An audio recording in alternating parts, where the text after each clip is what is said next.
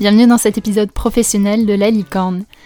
Pour ceux et celles qui arrivent ici pour la première fois, vous allez trouver dans ce podcast des histoires de femmes et d'hommes qui racontent des moments collectifs extraordinaires. Une semaine sur deux, vous allez avoir des épisodes dans un contexte professionnel et l'autre semaine en dehors du travail. L'intention de ce podcast, c'est de révéler l'extraordinaire dans chaque moment collectif, remettre de la magie dans notre manière de nous rencontrer, sans artifice et sans chichi. Aujourd'hui, Mathieu nous raconte le labyrinthe de la qui est une installation physique qu'il a co-créée et co-animée pour sensibiliser aux questions de l'égalité homme-femme, particulièrement dans le milieu étudiant. Dans cet épisode, on discute avec Mathieu de gestion d'énergie pour les animateurs, de fresques du climat, de comment sensibiliser à des causes sociétales et de l'importance de débriefer après une expérience forte. Je suis Lily Gros et je vous souhaite une superbe écoute inspirante et vivifiante. Oye chers auditeurs et chères auditrices, bienvenue dans ce nouvel épisode de La Licorne. Avec moi aujourd'hui, Mathieu, qui est facilitateur et designer pédagogique qui est basé à Lille et qui est un grand aficionado du chemin de Compostelle. Et aujourd'hui, Mathieu, tu vas nous parler de la rentrée de l'égalité à Paris-Sorbonne où tu as créé avec plusieurs autres personnes le labyrinthe de l'égalité. Bienvenue. Merci Lily. Bonjour Lily. Est-ce que Mathieu, tu es prêt pour la question brise-glace du jour? Allons-y. Alors la question du jour, roulement tambour, c'est si tu avais un milliard d'euros pour monter une entreprise qui révolutionne le monde, qu'est-ce que ça serait? Je la connais cette question en plus. Et à chaque fois j'ai une réponse différente. Hein. Euh, mm, mm, mm, je crois que je travaillerais sur l'accueil des migrants. Euh, dans, je créerais une société qui permet, qui facilite l'accueil des migrants euh, dans nos pays occidentaux. Génial. Donc euh, bientôt à venir le, labyrinthe de la migration? Pourquoi pas? Euh, On va réfléchir à comment dupliquer le modèle, mais oui, oui, c'est pas impossible. Et donc on va rentrer dans le cœur du sujet, le labyrinthe de l'égalité. Et j'avais envie de te demander pourquoi, pourquoi l'égalité? Pourquoi l'égalité? Hmm, très, bonne, très bonne question. Euh, à la base, c'est parti de, de mes rencontres avec pas mal de, même avec mes amis, hein, de, de, de, conversations autour de l'égalité femmes-hommes et en fait plus précisément de tout ce qui était euh, violence sexiste et sexuelle, consentement, sexualité, etc finalement un sujet dont on parle pas ou peu ou pas assez en tout cas à mon goût. Et puis euh, donc j'ai rencontré plein de ce qu'on appelle des, des, femmes euh, féministes pas que des femmes d'ailleurs des féministes. Euh, et puis euh, je me suis dit que c'était un sujet que comme je travaille beaucoup avec des écoles c'était un sujet que j'aimerais bien porter au sein des écoles. Et puis donc avec mes, mes, mes amis et collaboratrices Alice et Aude on a commencé à on a on a mis sur pied euh, une formation euh, justement qui portait sur les violences sexistes et sexuelles. Et puis, euh, au fur et à mesure, on a croisé la route de la Sorbonne, qui nous a proposé justement d'intervenir sur le thème de l'égalité. Euh, donc, ça a été une concordance d'occasions euh, et, de rencontres qui nous ont permis de faire ce labyrinthe sur l'égalité. Et donc, ce labyrinthe sur l'égalité, moi, j'avoue que j'ai vu des photos, ça m'a donné vraiment envie. Bah, c'est ce qui fait qu'on fait cet épisode, en fait, aujourd'hui. C'est que je suis juste curieuse de savoir qu'est-ce qui s'est passé le jour J. J'ai vu qu'il y avait pas mal de, de panneaux, mais voilà, raconte-nous que c'était le labyrinthe de l'égalité et peut-être aussi la durée que ça a eu Alors euh, déjà c'était la folie, c'était vraiment trois jours euh, de folie. Euh, c'était donc la semaine de l'égalité, c'était la semaine de la rentrée pour les étudiants de la Sorbonne. Nous étions sur le campus de Jussieu et donc notre objectif à nous qu'on s'était fixé avec le service qui travaillait avec nous donc inclusion de la Sorbonne, c'était de sensibiliser le tout venant aux questions d'égalité entre les femmes et les hommes. Euh, et donc on a, on a beaucoup, on a beaucoup réfléchi et on a, on a accouché d'une idée qui était le labyrinthe sur l'égalité. Donc c'était un labyrinthe de 110 mètres carrés euh, en plein milieu du campus. Et l'idée, c'était de sensibiliser vraiment aux questions d'égalité à travers les différentes sphères de socialisation. Euh, donc, on, le, quand on prenait le labyrinthe, euh, on avait deux entrées. On avait une partie, un côté sans embûche, et un côté avec embûche. Et dans le côté dans embûche, avec embûche, pardon, euh, dans chaque cul-de-sac, euh, on représentait une sphère de socialisation. Donc on a commencé par la famille, après on a fait l'école primaire, après on a fait les médias, après on a fait l'université, l'insertion dans la vie professionnelle, la vie professionnelle et les violences sexistes et sexuelles. et donc à travers ces différentes sphères de socialisation, on a voulu montrer les inégalités entre les femmes et les hommes. Euh, et pour ça, on s'est appuyé sur, euh, sur beaucoup de, de, ressources, mais notamment sur un rapport qui a été fait par, euh, par la Sorbonne pour mettre en avant justement ces inégalités. Et donc en fait, le parcours femme, pardon, j'ai voilà, j'ai été trop vite. Le parcours avec embûche, eh ben ça représentait plus le parcours de, de, de vie d'une femme, et on avait le parcours avec moins d'embûches, donc qui était beaucoup plus droit entre guillemets, où là c'était le parcours qui représentait la vie d'un homme.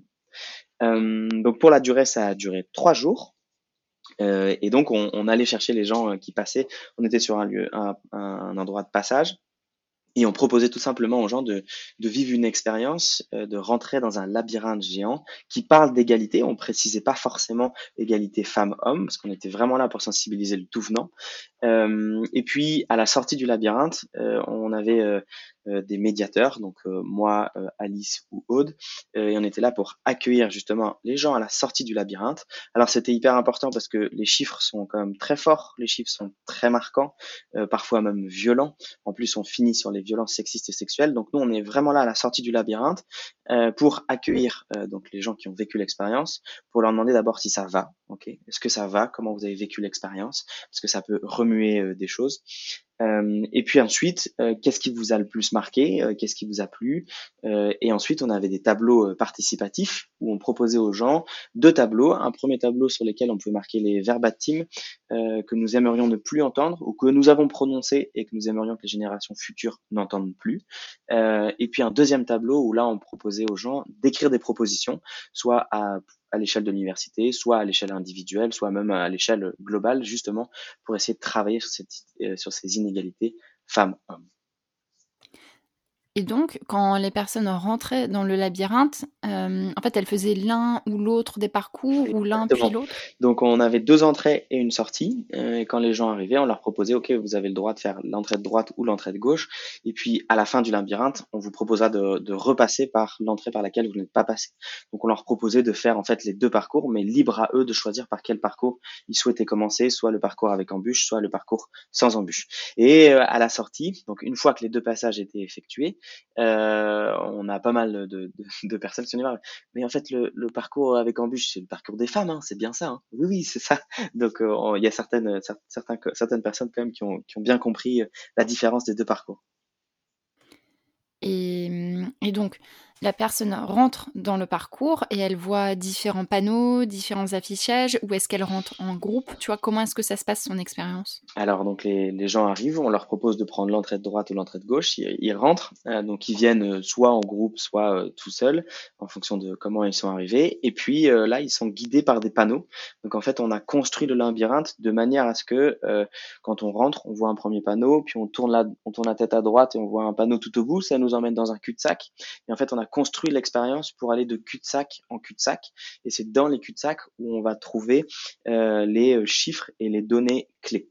Euh, comment on a construit le labyrinthe Donc sur les parois extérieures, donc c'est vraiment des grilles de chantier avec du tissu noir. Euh, donc on voit pas du tout euh, le labyrinthe de l'extérieur. Et à l'intérieur, en fait, on a pris des parois en carton sur lesquelles on a collé des grands stickers, euh, justement pour pouvoir mettre nos données, mettre nos informations, mettre un petit peu notre notre patte pour représenter les différentes sphères de socialisation dont je te parlais. Hmm. Et qu'est-ce que ça a généré chez les étudiants et les étudiantes? Alors, sur les trois jours, on a réuni à peu près 500 euh, personnes. Il y a 500 personnes qui ont pu faire euh, l'expérience du labyrinthe. Euh, on a bien réussi, atteint notre objectif dans le sens où on a eu, j'ai eu à la fois des professeurs, j'ai eu à la fois des, on a eu à la fois des membres de l'administration et bien entendu on a eu des étudiants. et alors nous, notre objectif euh, à travers cette, euh, ce labyrinthe, c'était de planter des graines. Euh, on n'est pas là forcément pour faire changer les gens d'avis, mais on est là pour planter des graines et les faire réfléchir. et alors, on a eu toutes sortes de, de réactions. On a eu des gens qui sont rentrés dans le labyrinthe et qui n'ont pas forcément compris l'objectif ou qui n'avaient pas forcément envie de comprendre l'objectif et qui ont juste cherché la sortie sans forcément lire les panneaux. donc ça, ça représente très peu de gens. Et après, on, on, a eu des gens qui ont été très marqués par les chiffres. Euh, et on a eu souvent la réaction de, OK, on en entend beaucoup parler dans les médias, je connais ces chiffres, mais là, de les voir écrits de cette manière, comme ça, Euh, c'est euh, hyper euh, hyper prenant et ouais c'est un peu c'est un peu déboussolant. C'est voir même un petit peu un petit peu fort. Et donc c'était vraiment important de les accueillir à la sortie pour justement dialoguer expliquer expliquer notre démarche. Donc nous notre intention c'était vraiment de, de planter des graines et je pense qu'on a quand même sensibilisé beaucoup de beaucoup de personnes. On a eu autant de femmes que d'hommes à, à peu de choses près donc on est très content parce que généralement sur ces sujets-là quand on organise des conférences on a que des personnes qui sont sensibles à ce sujet-là ou qui sont déjà euh, qui ont déjà pas mal de connaissances en fait. Et là, le fait d'avoir une installation éphémère qui parle juste d'égalité, on a réussi vraiment à faire venir euh, plein de gens, euh, plein de profils différents. Alors justement, tu commences à donner des, éléments. Moi, j'ai envie de savoir, tu vois, le, secret d'une sensibilisation réussie. Parce que comme toi, j'ai voilà, j'ai ce constat parfois que les personnes qui viennent sur les sujets sur lesquels on veut les sensibiliser sont déjà sensible. Et là, j'ai l'impression que vous avez réussi à toucher un autre public. C'est quoi les, les secrets du labyrinthe eh ben, déjà dans le mot labyrinthe, enfin dans, l'esprit du labyrinthe, il y a quelque chose de ludique. Euh, et euh, donc quand on quand on présentait les gens euh, aux, gens l'initiative, pardon, on disait toujours, bah voilà, on fait un labyrinthe. Vous avez deux entrées et une sortie. c'est un labyrinthe sur l'égalité, et je vous invite à y aller. Donc il y avait un petit peu ce côté, tiens, donc c'est l'égalité, mais qu'est-ce qu'ils entendent par égalité? On donnait peu d'informations en fait, et on était surtout là à la sortie pour les accueillir et débriefer avec eux. Donc il y avait ce truc de, hey, on fait un labyrinthe. Est-ce que vous avez cinq minutes? Vous allez voir, c'est sympa. Puis on est arrivé avec un, grand sourire et plein d'énergie et plein de punch. Et euh, ça leur donnait envie. Euh, enfin, on, faisait naître de la, curiosité euh, chez eux. et la plupart savaient pas qu'ils s'embarquaient dans un labyrinthe justement sur l'égalité femmes-hommes. donc il y a, je pense qu'il y a ce côté, ce côté ludique. Et puis on avait mis à l'entrée du labyrinthe, on avait mis quand même une, une énorme phrase avec une petite astérix. Alors je reprends mes photos parce que je ne me souviens plus forcément de la phrase. On a mis une phrase d'accroche euh, qui se voyait euh, de très loin afin que les gens quand même arrivent et se disent hm, c'est quoi ce truc? Et donc nous on était vraiment il y avait une équipe devant et une équipe derrière et l'équipe devant elle était vraiment là pour euh, hey venez on fait un, un labyrinthe sur l'égalité vous allez voir c'est marrant. Donc la grande phrase devant c'était tous les êtres humains naissent libres et égaux en dignité et en droit. Et alors, sur Ego, il y a une petite astérix euh, et il est marqué spoiler, nous sommes en 2021 et dans les faits, ce n'est pas le cas. Donc la petite astérix aussi, elle attirait l'attention euh, parce que l'explication était écrite beaucoup plus petite. donc voilà, donc c'était vraiment, on a essayé de susciter au maximum la curiosité et l'envie et c'est comme ça qu'on a réussi, je pense, à planter pas mal de graines. Et sur les installations physiques, donc là vous aviez des différents panneaux. Si demain tu devais refaire un labyrinthe de l'égalité ou un labyrinthe de, du changement climatique ou un, mmh labyrinthe de l'égalité mais sur d'autres euh, d'autres populations, qu'est-ce que est-ce que tu changerais des choses? C'est une excellente question. Alors c'était notre, euh, avec mon équipe, c'était vraiment notre première installation éphémère. On a fait beaucoup de formations, de facilitation, etc. Mais c'était le premier format en physique comme ça. Euh, donc autant te dire que nous avons beaucoup beaucoup appris, pour ne pas dire que nous avons fait beaucoup beaucoup de bêtises. Euh, mais globalement, je pense qu'on resterait sur le même euh, le même format. C'est vraiment un, format, en tout cas nous on a trouvé qu'il avait super bien fonctionné et un super bel outil de, sensibilisation. on avait différentes idées pour le labyrinthe. En fait, il y a pas il y a parfois des gens qui ont été surpris en disant mais c'est marrant parce que moi je pensais qu'on allait avoir des questions et en fonction de si on répondait bien, on allait pouvoir aller à droite ou on allait pouvoir aller à gauche. Euh, et finalement, on a choisi euh, quelque chose d'un peu différent. On a vraiment choisi le parcours euh, de vie d'une femme, d'un homme. et donc, je, pense que sensiblement, on resterait sur sur la même chose. après, on a fait quelques petites erreurs de typographie, des choses comme ça, donc on, modifierait quelques panneaux, mais globalement, je pense qu'on resterait sur le même format qui a vraiment super bien fonctionné à nos yeux.